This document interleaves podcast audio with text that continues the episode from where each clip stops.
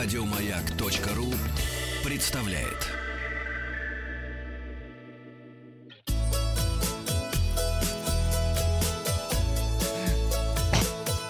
Что ж такое-то? Роза ветров. Доброе утро. цензура. А, Передача для любителей путешествовать. С вами Павел Картаев. Сначала результаты опроса. Спросил вас, как вы себя чувствовали на отдыхе. Вариант получил травму. Выбрало 2% наших слушателей. Столько же отравилось. Были проблемы с акклиматизацией у 6%. Перегрелось на солнце 12%. И большинство чувствовало себя на отдыхе отлично. 78%. И мы очень вас за вас рады. А, Отзыв о путешествиях мы получили по WhatsApp. В Японии бангладешцы напоили чем-то наподобие клофелина. Вытащили из сумочки полторы тысячи долларов. Обратился в полицию, продержали 11 часов, брали анализы, ничего не вернули. Япония не так безопасна. Наш монитор путешествий показывает стоимость билетов Москва-Токио, Москва. На 15 мая с пересадкой в Иркутске можно полететь туда-обратно за 27 659 рублей.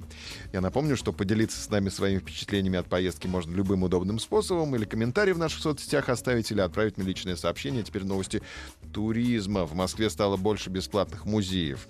Можно сходить бесплатно в музейный комплекс «Буран», а также в павильоны «Гидрометеорология» и рабочие колхозницы на ВДНХ. Бесплатно каждое третье воскресенье месяца с 11 до 22 и каждый вторник с 12 до 15. Кроме того, бесплатно можно посмотреть выставки проекта при поддержке молодых талантов «Взлет». Столичный департамент культуры утвердил список музеев, которые в этом году будут бесплатно открыты для посетителей каждое третье воскресенье месяца. В рамках акции можно посетить 40 музеев и экспозиций, в их числе музей археологии, космонавтики, музей Бородинская битва, усадебные комплексы Люблино, Лефортово, Царицына, Коломенская, Измайлова, Кускова, биологический музей Тимирязева, Дарвиновский музей, музей Пушкина, Манеж, музеон и другие. Бесплатно на постоянной основе работают музей истории метрополитена, Булгаковский дом, музей воды, музей индустриальной культуры, музей дом на набережной, музей...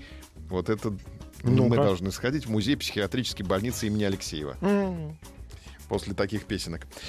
Подмосковный Солнечногорск станет частью всероссийского маршрута «Государева дорога». Всероссийский туристический маршрут «Государева дорога» объединяет территории четырех регионов.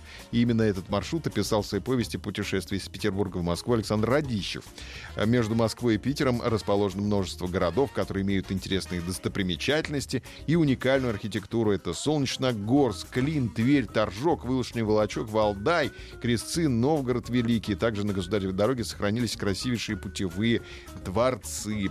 Испания ужесточила требования к фингарантиям для визы. Теперь при подаче документов на шенгенскую визу в визовые центры Испании необходимо показать финобеспечение обеспечение для поездки в размере 90 евро в день на человека. Раньше меньше было. Да, не Я в прошлом 75, как было ранее.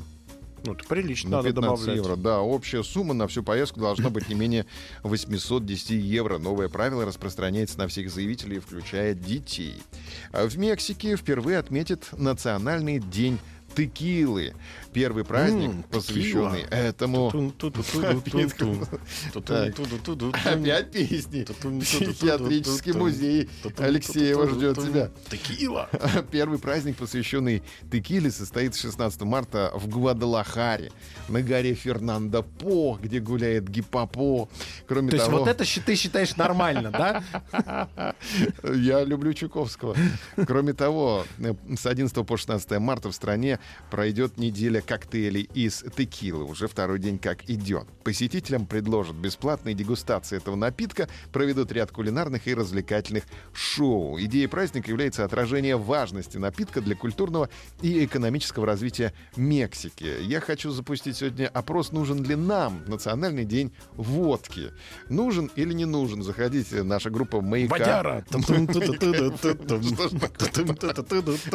6.20 поет.